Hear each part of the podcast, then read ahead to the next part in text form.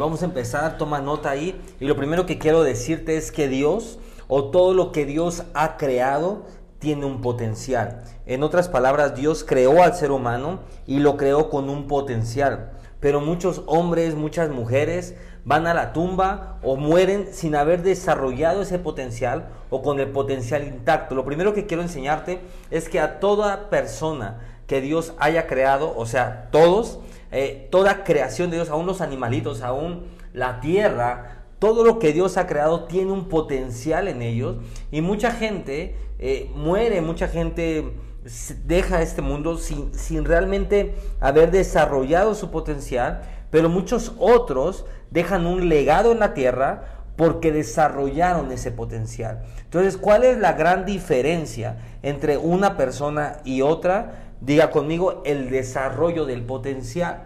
¿Por qué dice esto, pastor? Porque puede haber dos personas, una deja un legado, otra no deja un legado. ¿Y cuál es la diferencia en esto? Que una pudo desarrollar su potencial, conocer su potencial, conocer su potencial y desarrollar su potencial, y la otra no. En otras personas, las dos son personas comunes, pero tomaron diferentes decisiones. Y una tomó la decisión de no ser igual que el resto, sino, eh, iba a decir clavarse, pero sí es clavarse, profundizar en cuál es tu potencial, cómo desarrollar ese potencial y desarrollar el potencial de una persona. Porque probablemente a lo mejor estás buscando desarrollar algo que no está puesto en ti y te estás frustrando. Es que es algo bien interesante. Porque a lo mejor ves eso en alguien más, porque es el potencial que Dios depositó en esa otra persona y crees que eso también tiene que estar en ti y muchas veces encontramos frustración por querer ser alguien más, por querer lo que alguien más tiene, por vivir en la comparación y no miramos hacia adentro o no buscamos en, el dador del potencial. Es que, ese,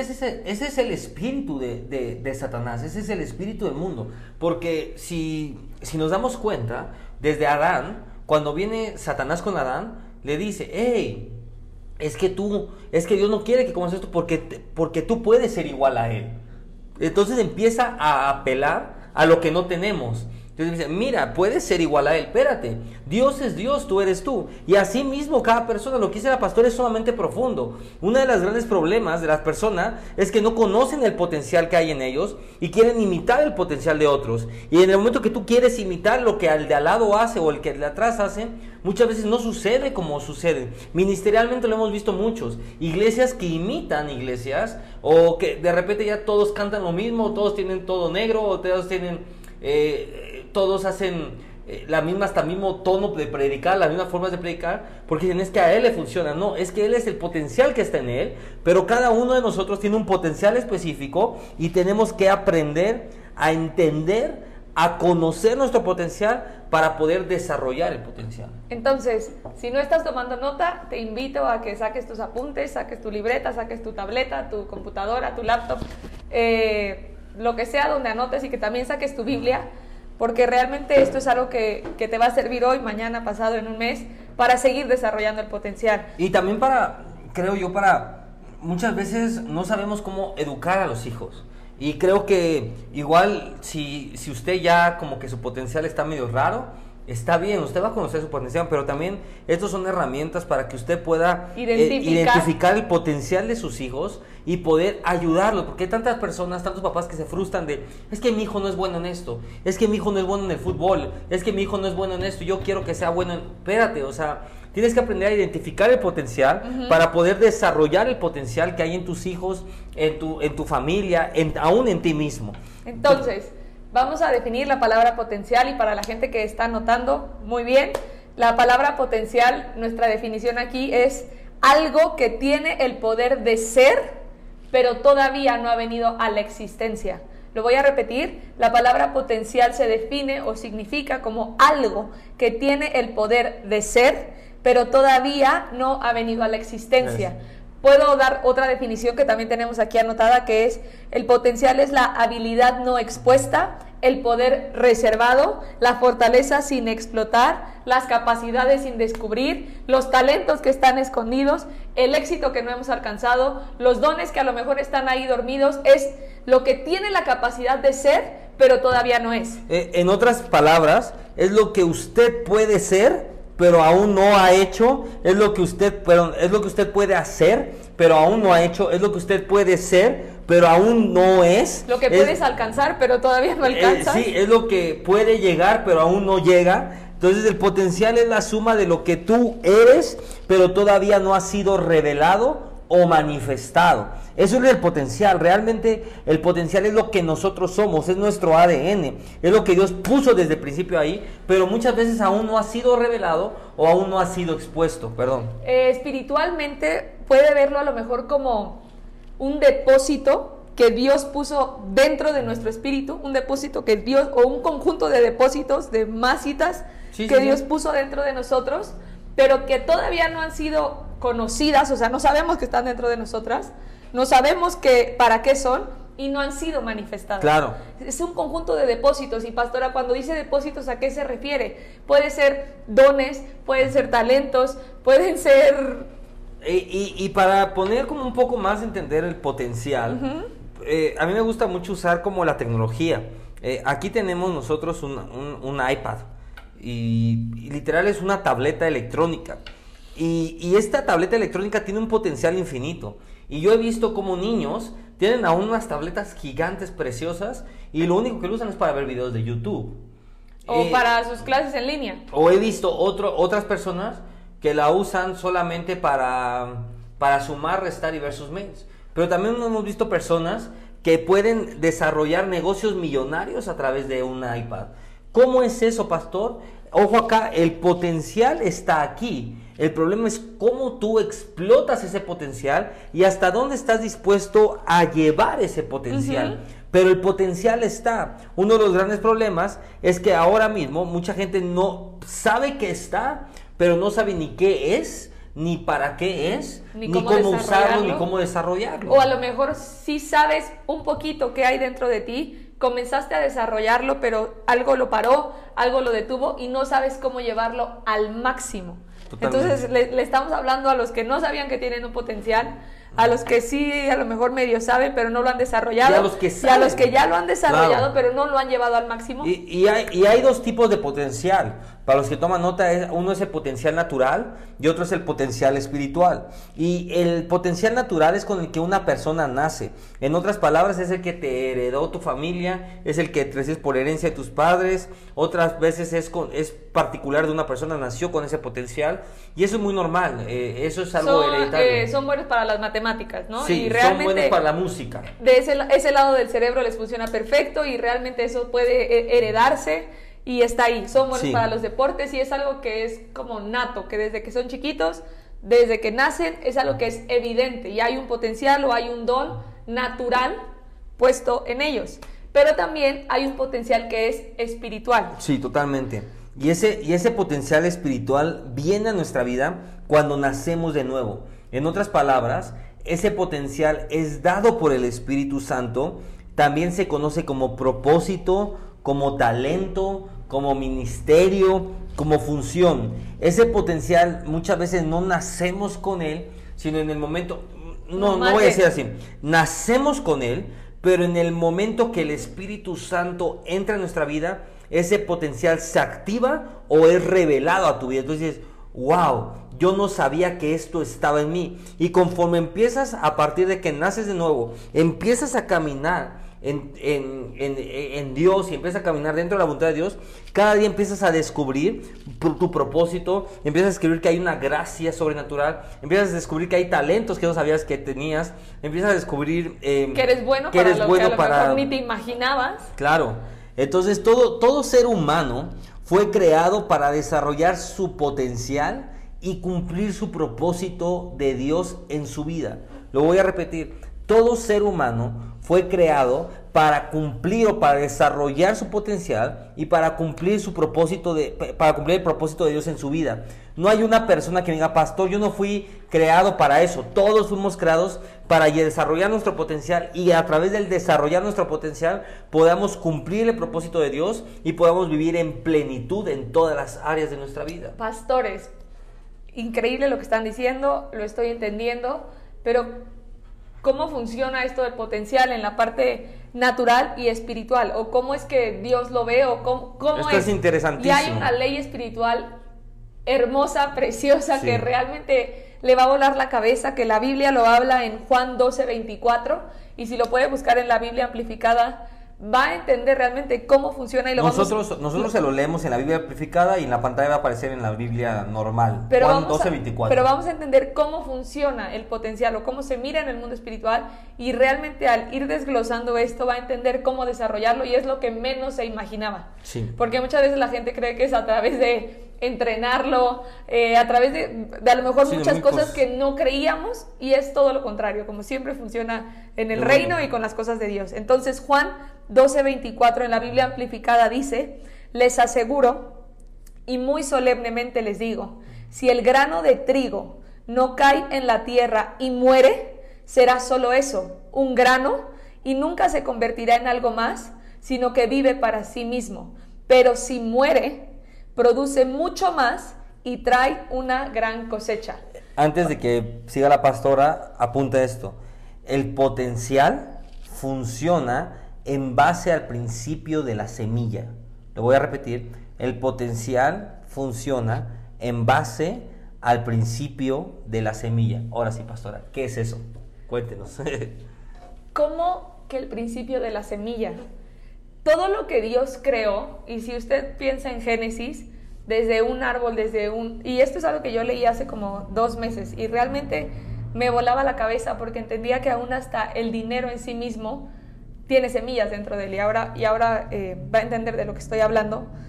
Todo lo que Dios creó, los seres humanos, los árboles, los peces, las frutas, lo, Dios lo, lo puso en la tierra con semillas dentro de sí mismo, con el potencial de reproducirse infinitamente sobre la tierra. Totalmente. Porque ¿cuántos años llevamos sobre la tierra? Y la reproducción de los peces, de los animales, de las plantas, de los árboles, de los seres humanos, realmente ha sido infinita. ¿Sí? Porque en uno o en dos o en tres puso un potencial infinito que está dentro de nosotros a través de las semillas.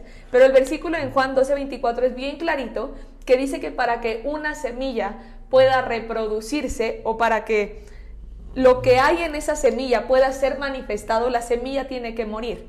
Si usted piensa que ahorita en su mano tiene una semilla Una fruta. de una fruta, una semilla de un árbol de mangos, una semilla de un árbol de manzanas, una semilla de un árbol de limones, que lo tiene en este momento, a lo mejor usted solamente ve una semilla, pero a lo mejor un agricultor ve el potencial en esa semilla y ve el árbol o la cantidad de árboles que hay detrás de, De esa esa semilla. Entonces la semilla tiene potencial. Sí, en otras palabras, usted puede ver una semilla, como dice la pastora, pero esa semilla realmente tiene el potencial de ser un árbol y tiene el potencial que a través de ese árbol van a ser muchos más árboles. Y a lo mejor hoy tú en tu vida eh, has caminado como de una manera limitada y has visto a lo mejor solo un hombre, una mujer, una mamá, un empleado. Claro. Y no estás viendo lo que Dios ve en ti o lo que a lo mejor muchas veces otras personas sí pueden ver que está puesto en ti. O a lo mejor tus hijos solamente están viendo que son hijos, hermanos, pero tú ves el potencial que hay en ellos. A lo mejor en ese ejemplo es mucho más fácil como entenderlo porque muchas veces podemos ver el potencial en otros y nos cuesta mucho trabajo ver el potencial que hay en nosotros.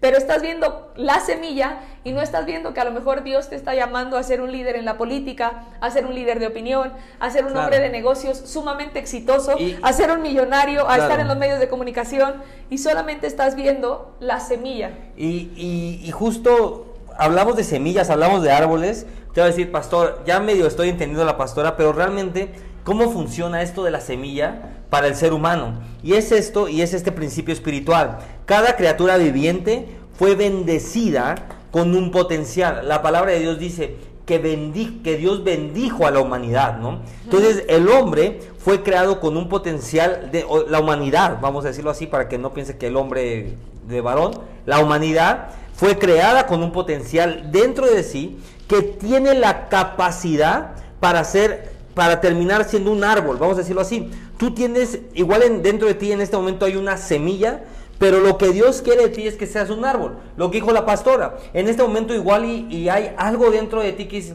"Mm, creo que soy bueno para esto, creo que puedo ser bueno para esto, pero lo que está Dios viendo es una persona de influencia, es una persona que camina fuerte en prosperidad, es una persona con un llamado fuerte, es una persona que se mueve en lo profético. En otras palabras, tú tienes recursos escondidos y capacidades no explotadas, eh, que Dios ya te las dio. En ti hay recursos escondidos, en ti hay capacidades no explotadas que están ocultas, esperando en ser activadas. Dios le urge que lleguemos a, a nuestro propósito y al máximo potencial. Y entendiendo un poco, y para cerrar la serie que llevamos, una de las características de estar en la presencia de Dios es que todos los días hay un crecimiento en nuestra vida, todos los días hay un desarrollo en nuestra vida, todos los días tenemos que estar creciendo el potencial y la semilla que hay en nuestra vida.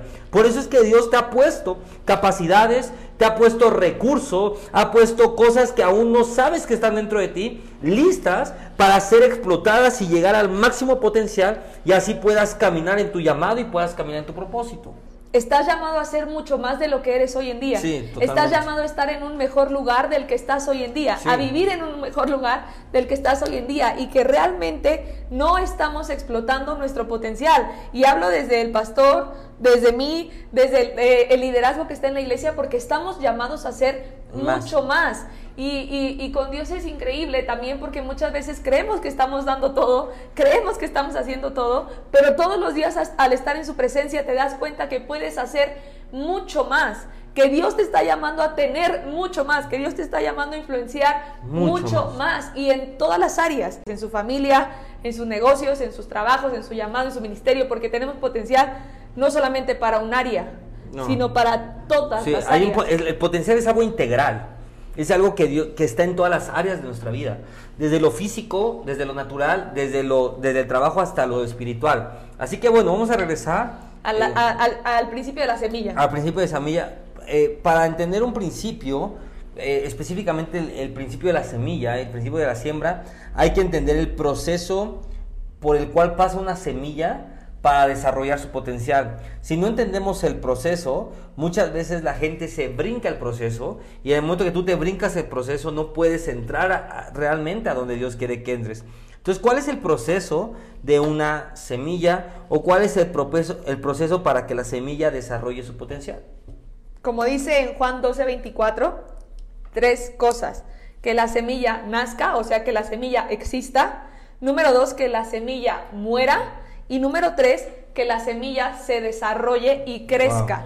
Vamos a, para la gente que está anotando, nacimiento, muerte y desarrollo. Vamos a hablar acerca de los tres, o sea, vamos Sí. a desglosar los tres, porque a lo mejor dice, ok, nacimiento, muerte, desarrollo, y a lo mejor alguien entiende una cosa y alguien más entiende otra, ¿no? Pero el proceso de una semilla para que desarrolle su máximo potencial está escrito en Juan 12, 24, y son tres pasos, nacimiento, muerte y desarrollo. O- La Biblia dice que una semilla que no muere no puede llevar fruto.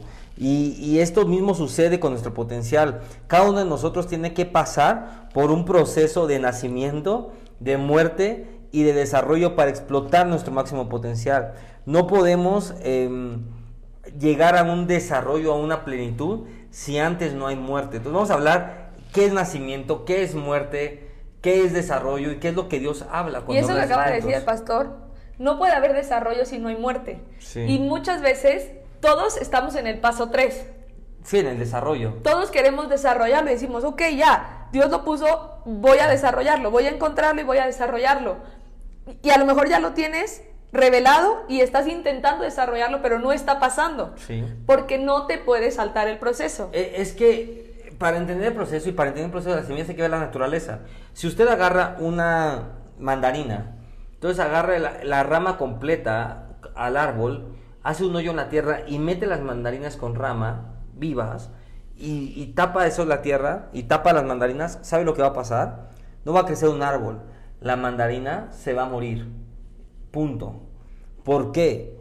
Porque usted necesita, ahora, arranca una mandarina y siempre la completa en la tierra. No le va a salir nada. Usted lo que tiene que hacer es arrancar una mandarina que ya está madura, abrir la mandarina, sacar las semillas, ponga mucha atención en esto, secar las semillas y una vez seca las semillas usted las planta y viene un árbol de mandarinas. Una de las grandes cosas es que la gente dice, yo estoy aquí, quiero entrar en el desarrollo de mi, de mi propósito, pero como evitaste el proceso, no hay un desarrollo. Y cuando no hay un desarrollo, la gente comienza a frustrarse, comienza a decir, ¿por qué no puedo llegar a donde Dios quiere que llegue o a donde quiero llegar yo? Claro, porque te estás saltando el proceso. Primero tienes que nacer, después tienes que morir y después tienes que desarrollarte. Así que vamos por partes. Vamos primero a entender el nacimiento de la semilla. Ok. Este es muy sencillo y, creo que en la mayoría en este paso ya podemos poner check, podemos poner palomita. Eh, cuando hablamos del nacimiento de esa semilla, es ese momento donde nacemos de nuevo, reconocemos a Jesús como nuestro Señor y Salvador y comenzamos a tener un encuentro con Él y a tener una relación con Él. Ojo, no es solamente hacer la oración de salvación, no solamente decir, ah, Jesús eres mi Señor y Salvador. Si una persona, iba a decir si un hombre, pero si un hombre o una mujer no tienen un encuentro verdadero con Jesús, será imposible que el potencial de esa persona, de ese hombre o de esa mujer exista, se dé a la luz y se desarrolle. Tomando ese, esa clave, eh, cuando tú dices es necesario que haga la oración de salvación, o que no, no solamente hacer la oración de salvación, perdón, es bien cañón entender esto. Quiero tomar más un, un segundo para hacer ahí como una anotación. Eh, mucha gente cree que la oración de salvación es algo mágico que simplemente la haces y ya eres salvo. No, la Biblia dice esto. Si tú confesares con tu boca y creyeres con tu corazón, en otras palabras, la oración de salvación para que sea una oración efectiva, tienes que creer con tu corazón que, lo que estás diciendo es una realidad en tu vida. Entonces la pastora dice algo bien interesante. La, la, clave no solamente es hacer la oración de salvación, es creer con tu corazón y es tener una relación o tener un, Tener un encuentro. Un encuentro personal con Jesús, porque es a través de ese encuentro que usted puede nacer realmente de nuevo. Y aquí viene algo increíble. Juan 15:5, y si me ayudan a ponerlo, dice por qué. ¿Por qué no, no, ¿Por qué no lo vamos a encontrar y por qué no lo vamos a desarrollar? Juan 15:5 dice, y es Jesús hablando, dice, separados de mí, nada pueden hacer. Yes. Entonces, es así, o sea, separados de Jesús, no lo vamos a encontrar, no lo vamos a lograr. Eh, mucha gente cree que lo encontró, mucha gente allá afuera cree que tiene éxito, pero realmente cuando llega a su cama y cuando se acuesta o cuando está comiendo o tiene un momento para pensar o para ir caminando en lo que va al transporte, en lo que va por sus hijos, en lo que va al súper, se da cuenta que realmente eso no está llenando lo que hay en ellos y que a lo mejor les ha costado mucho trabajo. Cuando, cuando hablamos de potencial es algo que es fácil para nosotros hacer, es algo que es parte de la pasión que tenemos para hacerlo, porque es algo que es nato, que es un, que es un don que está dentro de nosotros. Es que, es que la humanidad relaciona muchas veces el éxito con, con la parte económica solamente. Entonces, eh, y, y, cuando habla Dios de potencial, no habla solamente de la parte económica, habla de lo que tú eres, habla de tu familia. Habla de plenitud. Habla de plenitud y plenitud es todo que en ti, que tú estés bien, porque hay mucha gente que puede decir, me va muy bien económicamente, pero mi familia está destruida, o me siento solo, o estoy deprimido, o estoy ansioso. No, cuando hablamos de un potencial eh, eh, o una plenitud, es un potencial en todas las áreas. Lo completo. Es, lo sentirte completo. en el área familiar, sentirte completo en las finanzas, sentir que nada te hace falta en la salud, esa es la plenitud. Hay una frase que me encanta que dice que no hay mayor fracaso que tener éxito en aquello que Dios no te llamó a hacer. y lo voy a repetir para que lo agarre y lo asimile y lo ponga de fondo de pantalla, como siempre decimos. No hay mayor fracaso que tener éxito en un lugar donde Dios no te llamó a estar. ¿Por qué? Porque al final del día eso no va a traer plenitud a tu vida, porque al final del día las cosas te van a costar más trabajo y vas a buscar hacerlo en tus propias fuerzas, vas a buscar el éxito en tus fuerzas, vas a buscar la plenitud en tus fuerzas y por eso la gente termina enferma, por eso la gente que a lo mejor tuvo mucho dinero mientras eh, fue su juventud y mientras trabajó, termina entregando todo ese dinero a lo mejor en hospitales, en psiquiatras, en doctores, en medicina. ¿Por qué? Porque realmente no fue el área donde Dios lo llamó y lo hizo en sus fuerzas. Entregó todo por buscar eso que no era aquello a donde Dios lo llamó a estar, y donde se sentía completo, donde se sentía pleno y donde realmente era un potencial y donde Dios sabía que las cosas iban a ser fáciles para las personas. Realmente cuando creo que la mayor clave para saber que algo es tu llamado y tu propósito, y siempre nos los, los han dicho, es ¿qué podrías hacer todos los días de tu vida sin que te pagaran, ¿no? sin recibir una recompensa a cambio? Sí. Y realmente es algo que tiene que ser algo que amas, algo que disfrutas. Dios no te puede llamar a hacer algo que odias. Dios sabe cómo estamos configurados, Dios sabe cómo nos diseñó, Dios sabe qué hay dentro de nosotros y Él, él quiere y Él anhela que nuestro llamado y nuestro propósito sea algo que, que, que nos llene, que nos llene de gozo, que nos llene de plenitud, Amén. que sea fácil, que sea algo que se dé fácil, que donde nos pongamos demos mucho fruto, así como dice en Juan 12, 24 que ya lo habíamos leído, pero si muere produce mucho más y trae gran cosecha. Entonces, a ella voy a tomar porque la pastora Sí. sigue y sigue. El punto número dos. Eh, punto número dos, lo acaba de decir la pastora, si muere, póngala ahí, la muerte de la semilla. ¿Qué es que una semilla muera o qué se refiere cuando, cuando habla de que una semilla muere? Y esta es la etapa en la cual nosotros tenemos que negarnos a nosotros mismos. ¿Qué quiere decir negarse a sí mismos? Es negarnos a nuestro ego, negarnos al yo, eh, morir a la vida pasada. Y pongan mucha atención en esto. Esta área no le toca a Dios, esta área nos toca a nosotros. Mucha gente está esperando que Dios cambie cosas en su vida. No, es que cuando Dios me cambie voy a poder dejar esto. Es que no puedo dejar esto en mi vida porque Dios no me ha cambiado. No, espérate. Hay áreas en nuestra vida que ya no le toca a Dios, sino nos toca a nosotros negarnos a nosotros mismos, negar nuestra vida pasada y empezar a trabajar en esto. Es, es una decisión personal, es una decisión propia el decidir, yo me voy a negar esto, aunque me cueste mucho trabajo, porque yo estoy dispuesto a pagar el precio para poder desarrollar mi máximo potencial. Hay áreas en nuestra vida que Dios no nos va a quitar porque Él está esperando que nosotros las entreguemos.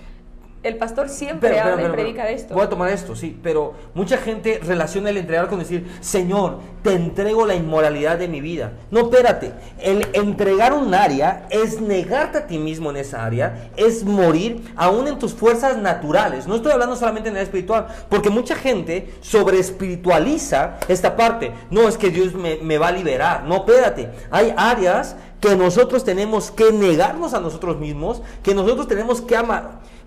Pastores, yo tengo una boca que ando maldiciendo a todos. Ah, ah, cósete la boca. Ha- Haz algo natural, porque muchas veces está esperando que Dios lo libere, Sí. pero no es una cosa de Dios, son cosas que Dios permite, que son procesos que dice, ok, yo voy a hacer un cambio en su vida, yo quiero bendecir su vida, pero también quiero algo a cambio de él, quiero que él muera yo, quiero que él viva ese proceso, y eso no le toca a Dios, eh, cerrar la boca no le toca a Dios, cerrarte la boca no le toca a Dios, Eh, dejar atrás la inmoralidad no le toca a Dios, cambiar los hábitos no le toca a Dios, eso nos toca a nosotros. Y la iglesia, a mí esto me molesta mucho, por eso como que me prendo, porque la, la iglesia y la religión sobre espiritualiza todo. Entonces de todo hablan lo espiritual. No, es que eh, Dios me va a liberar de esta iniquidad. No, espérate, mano. Dios me va a liberar de maldecir a mi familia. No, espérate, Dios te va a liberar. Es más, Dios ya te liberó. El problema es que nosotros no estamos dispuestos a morir a nosotros mismos, a morir a nuestra voluntad, a morir a lo que muchas veces impulsivamente hacemos. Pastores que le pegué a mi esposa porque estaba enojado, estaba frustrado.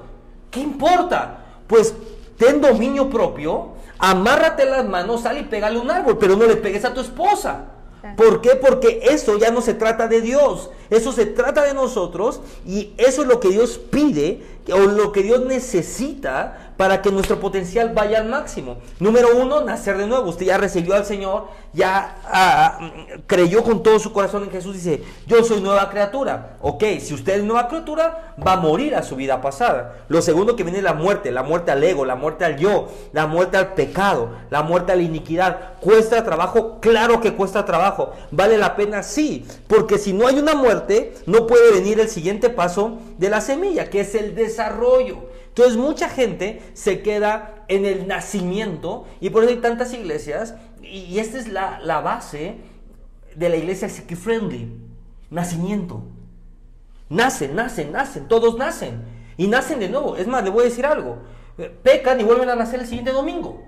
Vuelves a pecar y vuelves a nacer el siguiente domingo. Entonces todos los días estás naciendo, entonces eres un eterno recién nacido. Pero también la gente religiosa o la gente sobre espiritual, que es lo que hablábamos hace ratito, están en el punto del desarrollo y se están saltando el proceso. No, es que están orando no, para no que están en el punto de desarrollo. no creen estar. quieren estar o creen estar en el punto estar. del desarrollo sin estar antes en la parte de la muerte. Yo entonces oran. Señor, y, se meten a todas las escuelas y leen todos los libros y ven todas las que- prédicas y ven a todos los predicadores que están en el internet porque creen que están desarrollando su potencial, pero en ningún momento están muriendo al yo. Es que, es que si pasas de acá, o sea, si quitas la muerte, o si pasas esto, es, es el equivalente a esto. Lleva un recién nacido a una universidad. Y puedes presumir, no, no, no, este bebé ha ido a las mejores universidades. Es un bebé. Lele a un recién nacido de matemáticas avanzada. Y puedes presumir, él ya leyó todos los libros de matemáticas avanzadas. Es un recién nacido. Si no hay una muerte, no puedes entrar en la etapa de desarrollo. La iglesia religiosa, la iglesia psiqui-friendly, no sé cómo decirlo en español, pero es como la iglesia amigable, vamos a decirlo así. La iglesia que agrada a todos. La iglesia que agrada a todos, viven y te llevan de nacimiento. en- no importa, fallaste mi hermano, arrepiéntete, recibe a Jesús y otra vez vuelve a salir. Entonces te mantiene en, una, en un bebé infinito, en un eterno bebé y por eso no hay un desarrollo. Pero cuando tú entiendes estos principios y dices, a ver, ya nací de nuevo, ¿qué es lo que toca después? Morir. ¿Morir a qué? Pues morir al pecado, mano. Morir muchas veces a, tu, a la ira que está Ah, en ti, actitudes, al ego, a las pensamientos, condiciones de nuestro corazón. Actitudes. Morir actitudes. Pero pastor, yo no puedo porque a mí me hierve la sangre. Muere esas actitudes. Muere esas actitudes. Pastor, es que mi esposa cada vez que llego a mi casa me dice no sé qué. Muere a esas actitudes. No hay justificación para nada. Muere eso porque una vez que tú comienzas a morir, cuesta trabajo sí, pero comienzas a morir, ahora sí puedes entrar en la etapa de desarrollo que la pastora nos va a decir. es increíble. Eh, la primera etapa de nacer de nuevo tiene que ver todo con Dios, con Jesús, con la parte de que Él nos perdonó, de que su gracia es derramada sobre nosotros. La parte número dos, que es la muerte al yo, tiene que ver con nosotros mismos. Sí, todo con y la nosotros. parte número tres tiene que ver con otras personas. El desarrollo de la semilla tiene que ver con otras personas. Y ahí tiene que ver, por ejemplo, con nosotros. Pastora, ¿de qué está hablando? Cuando hablo del desarrollo de una semilla, para que una semilla pueda ser desarrollada, número uno tiene que estar en un ambiente correcto. Es decir, tiene que estar en un lugar correcto. Y aquí quiero eh, hacer un punto muy específico. El pastor siempre dice que en el mundo espiritual hay almas que son orquídeas, hay almas que son palmeras, hay almas que son girasoles. Y cada uno tiene que estar en la iglesia en donde está el ambiente, la atmósfera y las condiciones correctas para que esa, esas florecitas puedan crecer, puedan expandirse y puedan desarrollar su máximo potencial. ¿A qué voy? Ustedes, pastor, ¿a qué iglesia son? Nosotros somos iglesia palmera. ¿Por qué? Porque muchas veces hay gente que puede llegar aquí y se asusta. ¿Cómo que oran todas las madrugadas? ¿Cómo que hay actividad el lunes? ¿Cómo que hay casa de paz el miércoles? ¿Cómo que el, el domingo? ¿Cómo que servir? ¿Cómo? Es demasiado. Y gente se puede asustar muchas veces de la visión. ¿Cómo que me tengo que preparar? ¿Cómo que tengo que dejar de pecar? ¿Cómo que tenemos que ayunar? Y muchas veces asusta. Claro. Y hay gente que a lo mejor le puede gustar ir a la iglesia media hora el domingo, sentarse, saludar a todos, abrazarse y sentir O- bonito o- y punto. O voy a tomar ahí algo también. Vivir una falsa iglesia, ¿no? O sea, vivir como, no, si todos somos santos y todos no. Y la verdad no, no practicas nada de lo que dices. No, haces todo lo contrario. Eh, entonces, eso a mí me molesta mucho porque, espérate, si a mí me gusta ser auténtico. Si somos palmeras, somos palmera. Y aquí usted viene a un ambiente de palmera. Un ambiente donde, donde hay agua como loco, donde hay viento como loco, donde hay presencia de Dios, donde hay liberación, donde hay fuerza. Pero de repente hay unos que dicen que son palmera y apenas si una orquídea pueden ser. Esa es la realidad, porque hablan mucho, dicen mucho, pero no hay demostración de poder. Hablan mucho, dicen mucho, pero los hechos ah, son otra cosa. Perdón, pero son otra cosa. Cuando hablamos de prosperidad, yo le puedo decir, aquí hay una iglesia donde la gente que llega a este lugar camina en prosperidad. Amén. O sea, toda persona que ha llegado aquí dice, pastor, no tenía un negocio, ahora tengo un negocio. No tenía trabajo. No tenía trabajo, tengo trabajo. Pastor, aquí la gente que entra aquí no hace como que camina. Camina en prosperidad, porque eso es lo que es esto. Es una iglesia en la cual hay un ambiente para las palmeras. para que se desarrollen. ¿Por qué? Porque la gente llega y es algo que realmente nos pasa y es algo que Dios Sí. ha puesto en nosotros porque sabe que parte del llamado de un pastor es que pueda mirar el potencial en las almas. Totalmente. Parte de un padre y una madre espiritual es que pueda mirar el potencial en sus hijos. No- y si nosotros usted lo último que queremos es que esté ahí parado. sentado. Sentado. Es lo último que queremos en la tierra, créame. Claro. ¿Por qué? Porque realmente nosotros desde el momento que la gente llega podemos verlos terminados. El corazón de Dios y cuando Dios nos mira a nosotros, nos mira terminados. Dios no mira al pecador, Dios no mira al que cayó, al que falló, al que no puede levantarse. Yes. Dios no mira a ese. Dios mira a la persona terminada y en la plenitud de su llamado. Totalmente. Dios mira a esa persona profetizando, Dios mira a esa persona en esos auditorios, Dios mira a esa persona en ese negocio que está impactando todas las naciones. Claro. Dios mira a la persona terminada, porque Dios mira lo que creó y lo mira en ese A potencial nosotros nos y en algo, esa plenitud. algo bien chistoso tomando esto, que de repente yo le digo a la pastora, "Ah, oye pastora, debería de predicar tal persona. Y Larry me dice, Joel, llegó hace un mes. Y yo digo, no, ¿cómo que llegó hace un mes?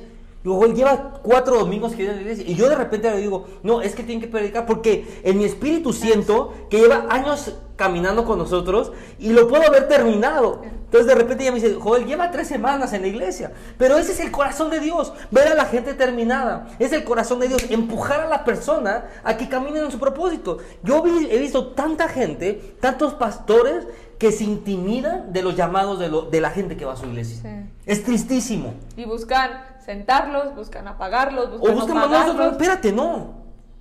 Se lo digo por experiencia. Y ¿ah? no solamente en una iglesia, muchas veces En el trabajo. Eh, en el trabajo, muchas veces siempre hay como una analogía que hablan de los mexicanos que, que somos como cangrejos y es algo que realmente odio de la parte de, de la cultura de los Totalmente. mexicanos. Y, y me lo enseñaron desde que estaba en la primaria y es, y es visible y es real, es algo que es real, duele pero es real. Eh, son cangrejos estando en una pecera y cuando ven que uno empieza a escalar para salir de la pecera y, y liberarse, los demás cangrejos se juntan para jalarlo y hacer que permanezca con ellos. Totalmente. No, no, no nos juntamos para que uno salga, nos juntamos para que uno crezca, nos juntamos para que uno sea libre, sino realmente somos como esos cangrejos. Bueno, no somos, yo no soy así. Yo tampoco. Pero realmente eh, buscan jalarlo y, Y eso lo y vemos en- aplastarlo y En los, señalarlo. en los ambientes laborales, en los ambientes ministeriales. O sea, eso es normal que esté en un ambiente laboral. Y aún en las familias, aún entre los hermanos. Pero, pero todavía, to- todavía dijeras, es normal. Es normal en una familia, es normal en, en los hermanos. Vamos a decirle normal. Pero le voy a decir algo, es vergonzoso que eso suceda en el ministerio. Entonces, eh, en, el, en el punto número 3, para la gente que está anotando, ¿cómo funcionaría o qué, qué es lo que tiene que anotar en la parte del desarrollo de la semilla?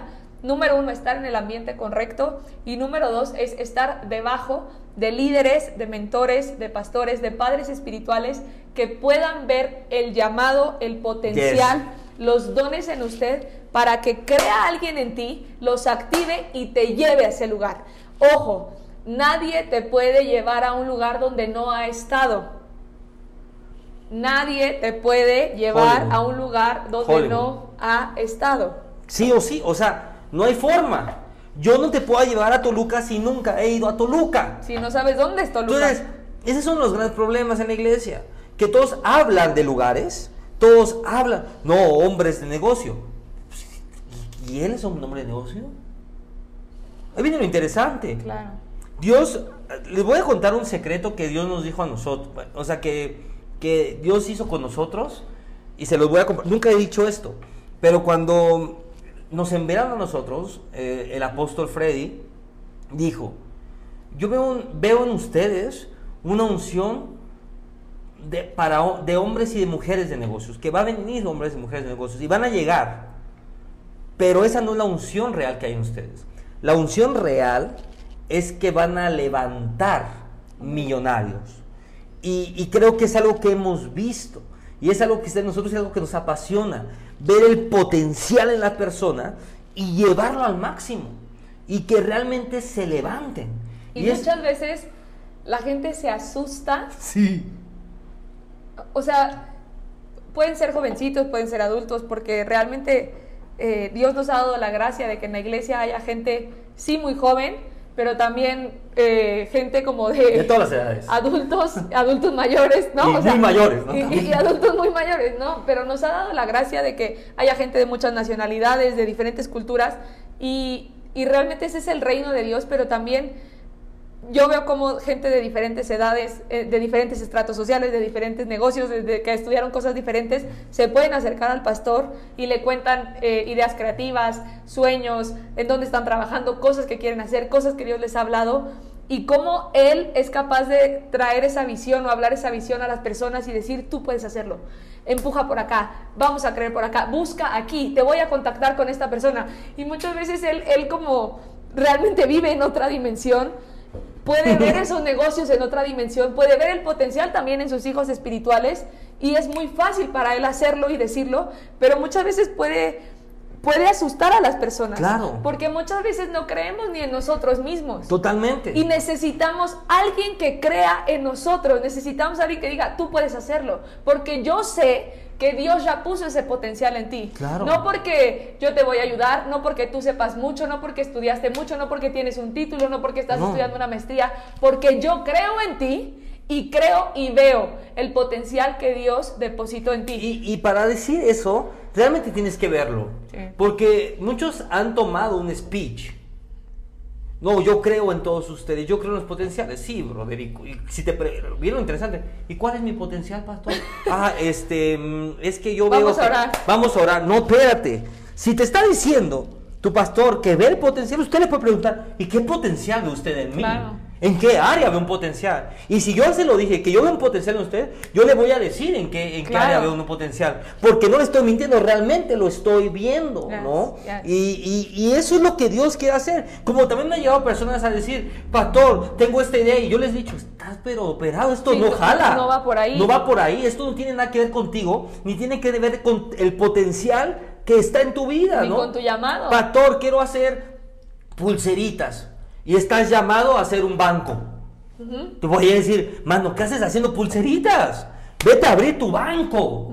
¿Por qué? Porque el potencial que está en ti, Dios lo muestra y muchas veces Dios se lo muestra a tus autoridades espirituales, porque muchas veces nosotros vemos cosas que la gente no ve. Y como dijo Pastora, yo- mis padres espirituales, voy a hablar en mi caso, han creído en mí Sí. cuando yo no he creído en mí Siempre. y han visto cosas que yo no he visto. Y, y- y las autoridades espirituales que han estado sobre mi vida, em, yo le digo a, a mi tío, mi, mi tío espiritual, porque es mi tío espiritual, el hermano del apóstol, eh, muchos años antes, antes de que pasara todo, antes de que estuviéramos, no éramos ni líderes, y él me dijo, yo veo un potencial en ti de esto, y veo que vas a llegar aquí. Y yo hasta dije, esto está rarísimo. Sí, porque uno duda.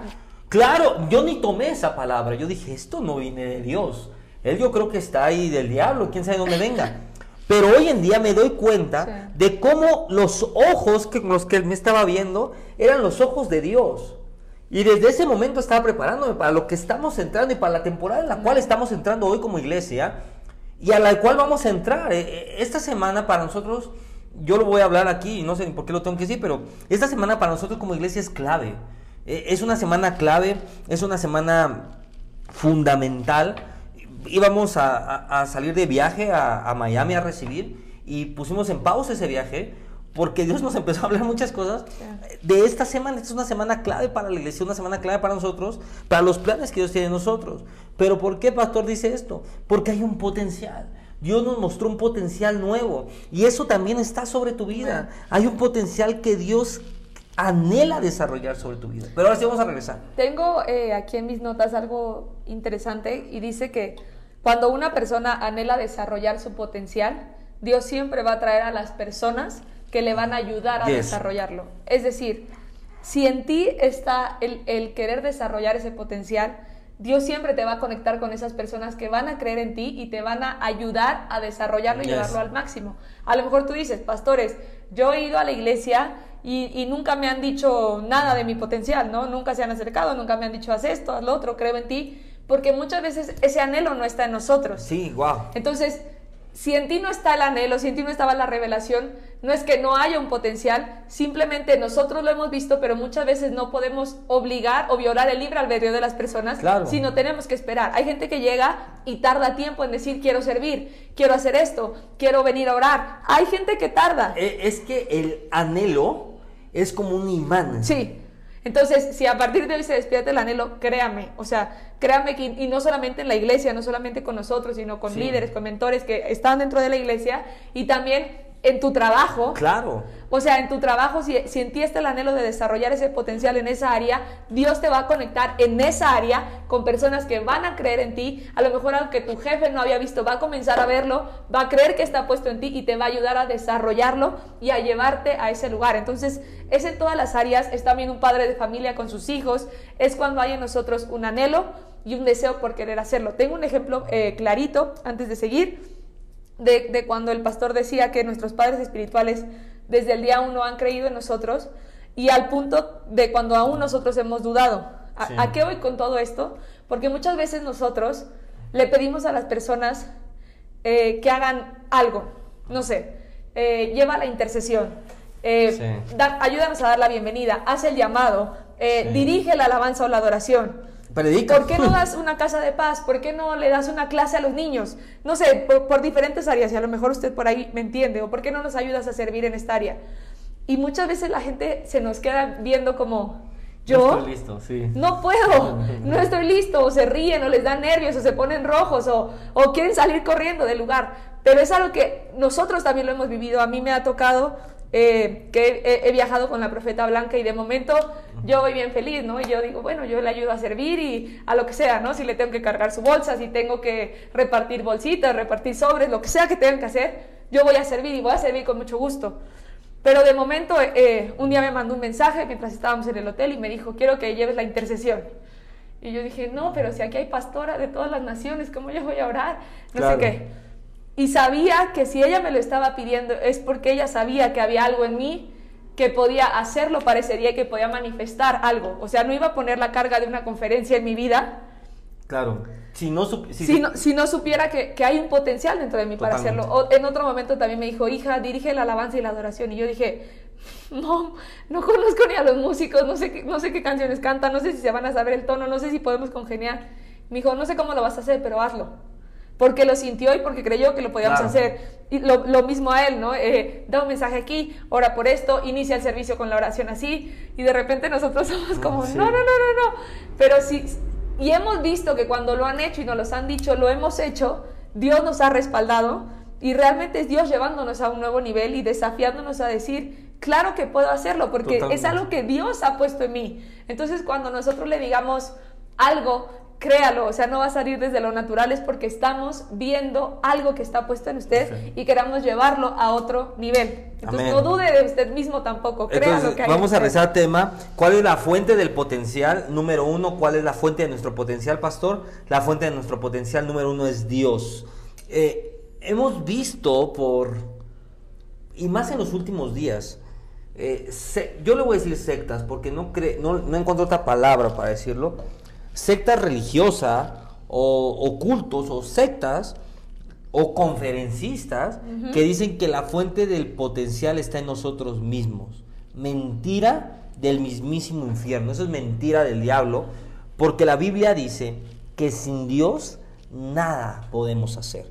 Entonces, eh, pastor, ¿cómo fundamentamos aún más esto? Juan 15:5 dice, yo soy la vid, vosotros los pámpanos. En otras palabras, Él es el árbol, nosotros la rama, la, vida es el árbol y, los pámpanos son las uvas, ¿no? Nosotros los pámpanos. El que permanece en mí y yo en Él, este lleva mucho fruto, porque separados de mí, nada podéis hacer.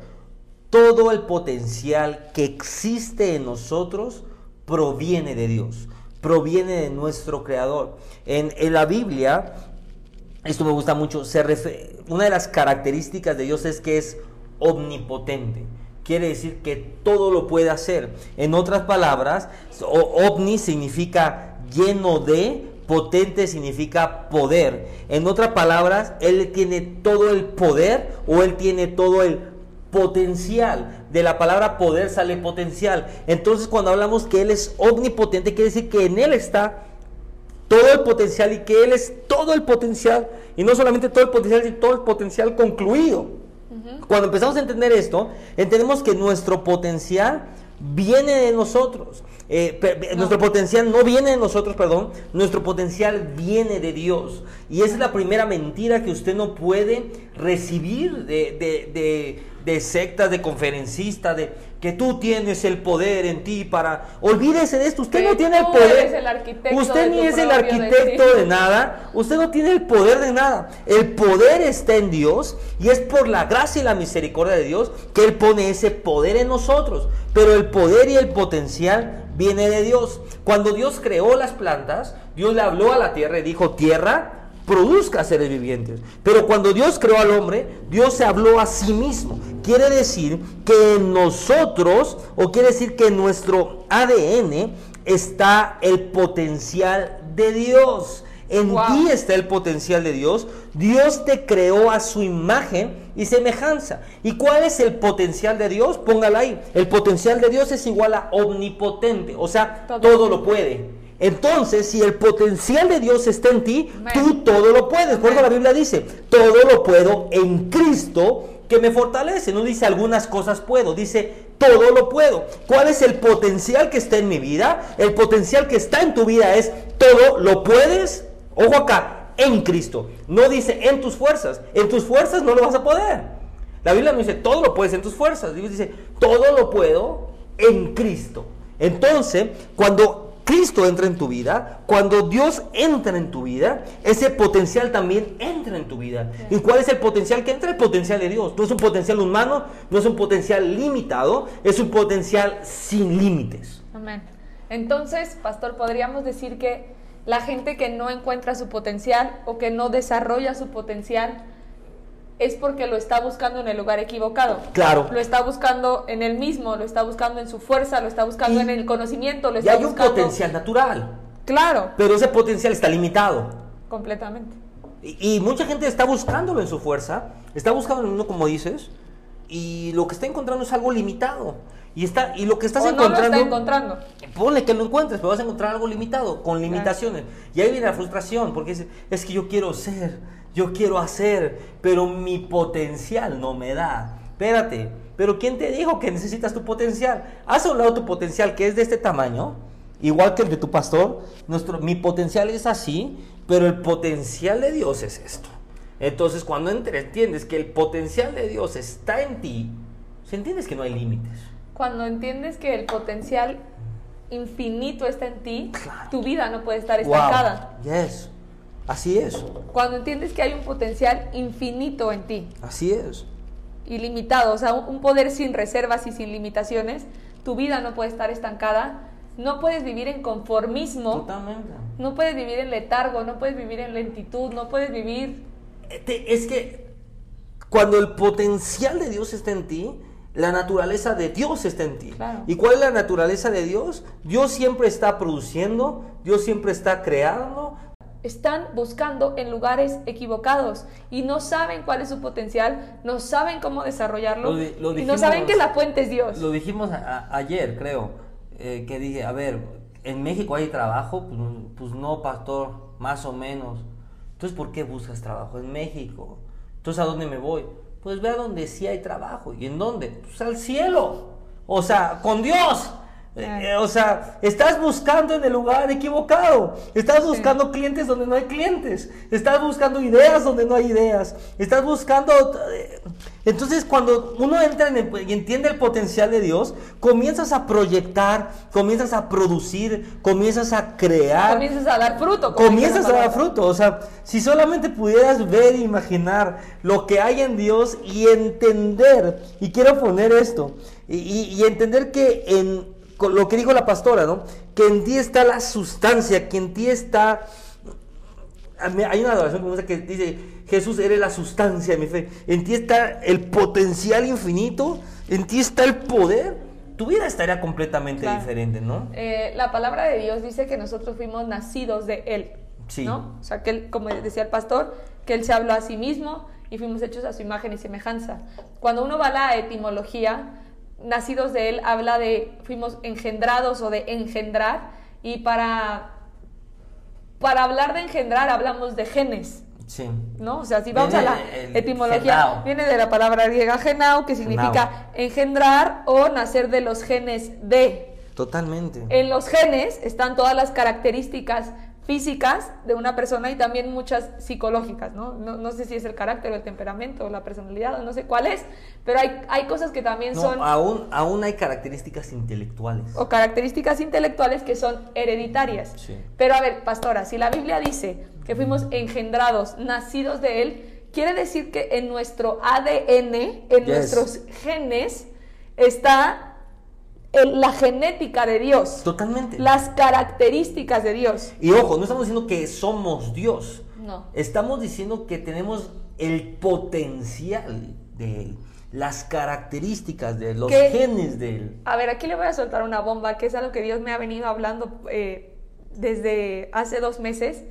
Y, y realmente, que, que realmente estamos hechos a imagen y semejanza de Él. Y en tiempos donde yo adoro a Dios y muchas veces le estoy diciendo, eres santo, eres hermoso, eh, eres poderoso. Eh, llegó un momento que era tanto el impacto de la revelación que yo estaba teniendo que corrí y le dije a él. Y le dije, es que muchas de las cosas que yo le digo a Dios, Dios me está revelando que yo soy eso. Así es. Y que realmente soy la imagen y la semejanza de Él. Pastora, ¿qué quiere decir con esto? Que cuando yo le digo, Señor, eres santo, Dios me está diciendo. Tú también eres santo. Tú eres santa. claro. ¿No? Eres hermoso. Eres hermosa. Claro. Eres, eres mi imagen. Eres mi semejanza. Claro. Eres poderosa. El, Señor responde y realmente me reveló cómo, cómo tantas de las características que hay en Él realmente en nosotros está la imagen y la semejanza y en esa muerte, en esa muerte al yo, en ese conocer a Jesús, en ese estar en la presencia de Dios, viene esa transformación y viene el desarrollo de nuestro potencial hasta llegar a ser lo que Él nos llamó a ser. Tome esa revelación, esa revelación cuando a mí me la dijo, se lo prometo. Tienes que predicar esto. Tienes que predicar esto porque eh, es algo que a la gente le toma años entender o igual y muere sin entender. Sí cuando a mí me lo reveló, yo dije, ¿qué, locura estás diciendo? ¿Qué es esto? Y tiene toda la razón. Cada vez que tú estás diciendo, es que Dios eres santo, santo, santo, Dios te está diciendo, tú también lo eres. Mira, mira esto, ¿eh? Y te quiero enseñar esto. Cuando tú dices, digno, Dios te está diciendo, es que tú también eres digno. Tú también eres digno de, de la riqueza. Tú también eres digno de la honra. Porque eres mi hijo. Tú también eres digno, dice Dios. De verdad que esa revelación salió del corazón de Dios y fue algo que Dios me habló. Es una bomba. Y no es que, que de verdad, o sea, no, no, lo, no lo puede confundir ni decir que yo estoy diciendo que somos Dios. No. Pero tenemos las características de Dios. O sea, es como si digan, es que pongan, pongan esta imagen, un papá y un hijo. Entonces, ¿qué dicen? La gente, ¿qué dice cuando vean? Es que es igualito. Ojo, no está diciendo que es el papá. No. Está diciendo, es igualito al papá. Lo que Dios quiere es que la gente diga, es que es igualito. Es que puedo ver a Dios en él. Es que puedo ver al Papa. Es que a mí me pasaba eso. Cuando dicen esto, dicen, es que ven al niño. Dicen, es que se ríe como el papá. Es que tiene los ojos. Es que camina como el eh, papá. Y dice, estoy viendo. Y, dice la gente, es que estoy viendo al papá. Claro, es lo que Dios quiere. Que digan, wow, es que estoy viendo a Dios. Jesús lo dijo. Si me has visto a mí, has visto al Padre. Esta revelación es poderosa. Amén. Cinco puntos de cómo podemos desarrollar nuestro potencial. Rapidito.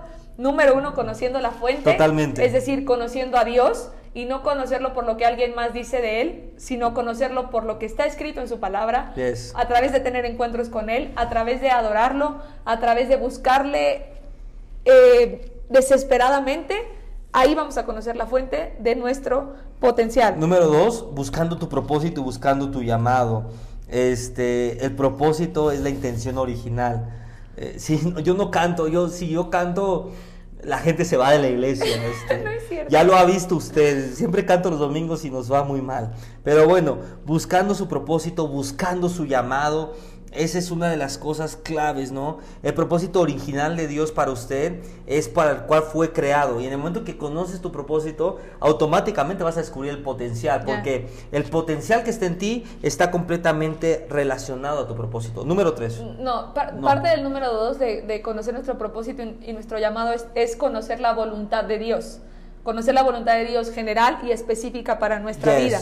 ¿Por qué? Al Totalmente. conocer la voluntad de Dios sabemos lo que es bueno, lo que es malo, lo que podemos hacer, lo que no podemos hacer, eh, si algo es pecado, si algo no es pecado, y cómo lo encontramos a través de también leer la palabra de Dios. Ahí conocemos la voluntad de Dios y se nos revela nuestro llamado y nuestro propósito y para qué estamos en esta tierra.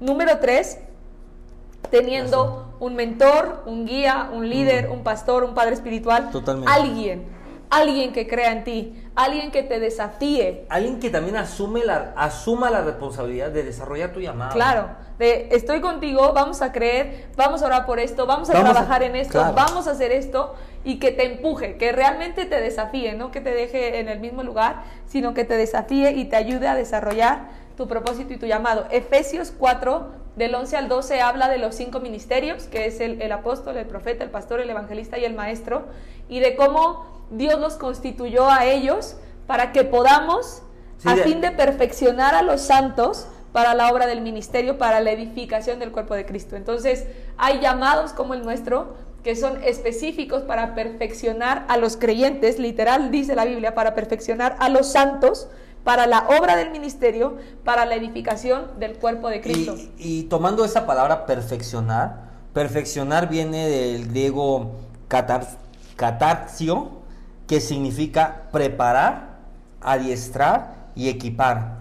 Alguien tiene que tomar la responsabilidad de adiestrarte, prepararte, equiparte. Cada uno de nosotros necesita un pastor que nos enseñe, un pastor que nos equipe, Todos. alguien que nos lleve a desarrollar nuestro llamado. Todos- Nosotros lo necesitamos. Todos necesitamos a alguien de quien recibir, Todos. de quien aprender, de quien inspirarnos, alguien que nos desafíe. Todos necesitamos a alguien que crea en nosotros. Él lo necesita, yo lo necesito, usted lo necesita. Entonces no puede ser una gallina sin cabeza que va por ahí, o no puede ser alguien que dices que recibes de todas las personas, o que recibes de alguien en internet, porque realmente esa persona de internet a lo mejor no la conoces, a lo No. mejor no te conoce. Es que no hay- simplemente no, hay una relación. Es que simplemente no va a poder asumir la responsabilidad de equiparte. Exactamente. La responsabilidad de cuidarte, la responsabilidad de orar por ti. Y está muy bien, muchas veces yo también recibo, oigo una prédica, o me gusta mucho oír a Sid Roth, por ejemplo, entonces yo recibo muchas veces y digo, wow, qué, qué, qué revelación tan grande.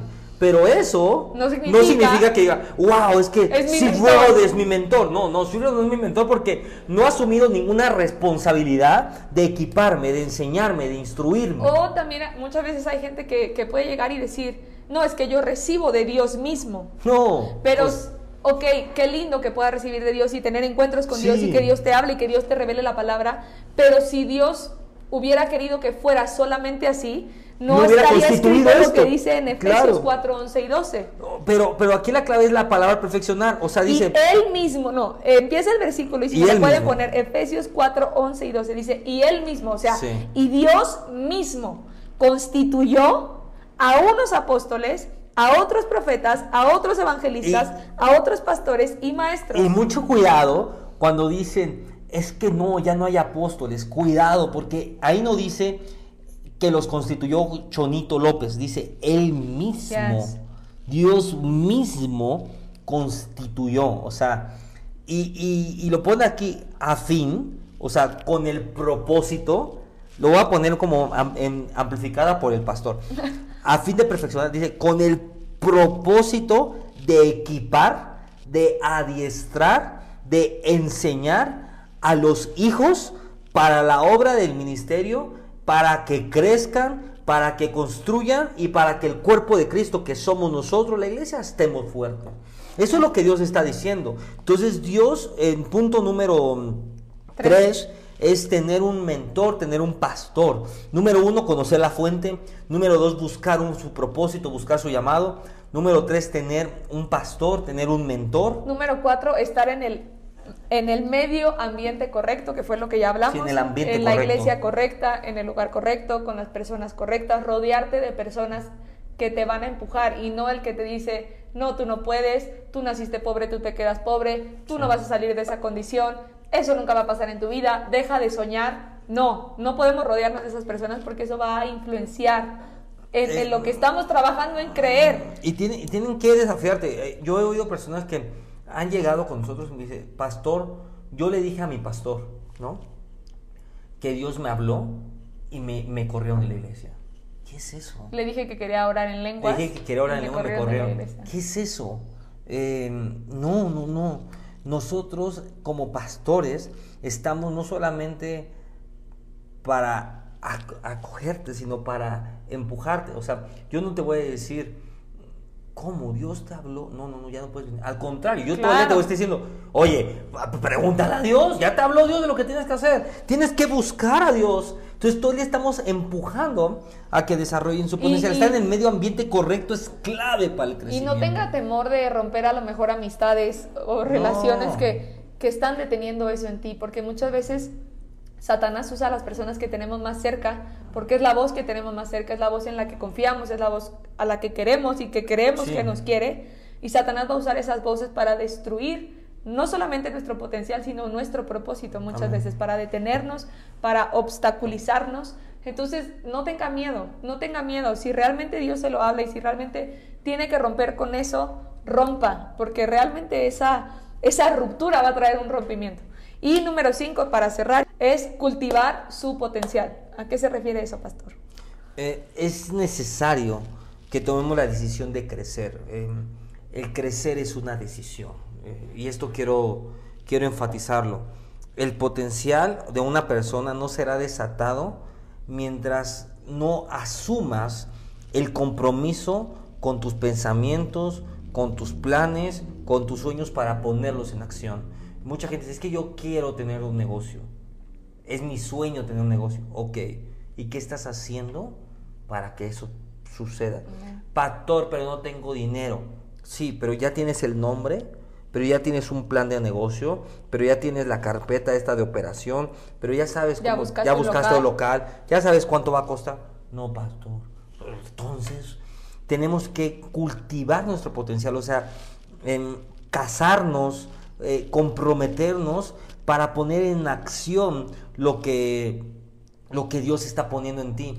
Busca a las personas positivas, busca a las personas que te animen, busca a las personas que te ayuden a lograrlo y tienes que cultivar día con día lo que Dios ha puesto en ti. Empezar a trabajar y hacer acciones correspondientes a, lo que Dios te está hablando y a lo que Dios te está, te está pidiendo que hagas o te está empujando a hacer, ¿no? Hasta muchas veces eh, el Espíritu Santo en la calle nos puede empujar a hacer algo, a orar por alguien más, a decir algo. Y es, y es porque Dios está creyendo en nosotros y creyendo que lo podemos hacer y que algo va a suceder en ese momento, en la calle, en el transporte, en nuestro negocio, al imponer las manos, al evangelizar a esa persona, que una vida puede ser transformada. Si estás llamado a ser evangelista, si estás llamado a ser pastor, el Espíritu Santo cree en nosotros y muchas veces nos empuja y ahí, ahí estamos, no, Señor, muéstrame mi potencial. Y en el momento que quiere eh, Dios empujarnos a hacer algo, nos hacemos para atrás, ¿no? Entonces, realmente comprometernos y decir, Señor, si, si, me lo hablas, lo voy a hacer. Y cada que hables voy a dar un paso y cada que hables voy a seguir y voy a cultivarlo y voy a llevarlo hasta dar fruto en esa área. Entonces es comprometernos a cultivar nuestro potencial. Ese es el punto número 5.